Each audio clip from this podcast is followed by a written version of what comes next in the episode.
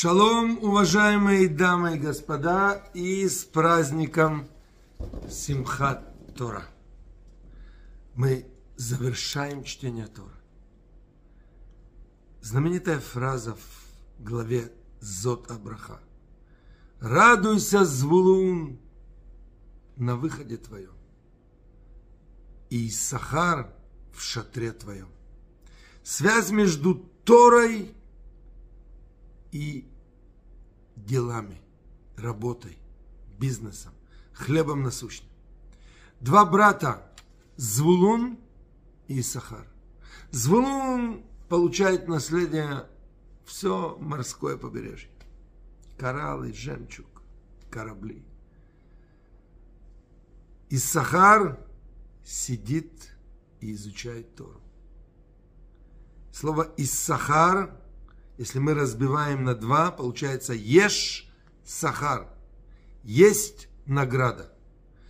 Звулун, который понимает, что его истинная радость будет только тогда, когда он будет поддерживать того, кто дает деньги. Творца. Не случайно, например, на долларах написано «In God we trust». На Бога мы полагаемся. Хорошая идея была когда-то.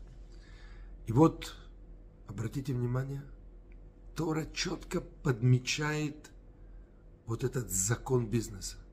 Ты можешь радоваться на выходе твоем, когда ты делаешь стартап, когда ты получаешь новую работу, когда ты продвигаешься на старой работе, когда ты открываешь какой-то бизнес. На твоем выходе из дома каждый день за хлебом насущным. Ты можешь радоваться, если из Сахар сидит в шатре и изучает Тору. Если ты поддерживаешь тех, кто изучает Тору, и тут я позволю себе добавить, эта Тора не должна оставаться в шатре. Не дай Бог, когда-то Большемтов зашел в одну ишиву, вышел оттуда и говорит своим ученикам, тут так много Торы, но она не поднимается на небеса.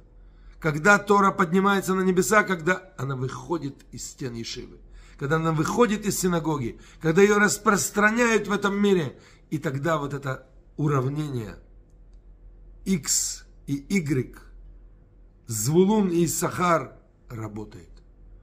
Радуйся, Звулун, когда ты выходишь, а Иссахар, когда ты сидишь в шатре.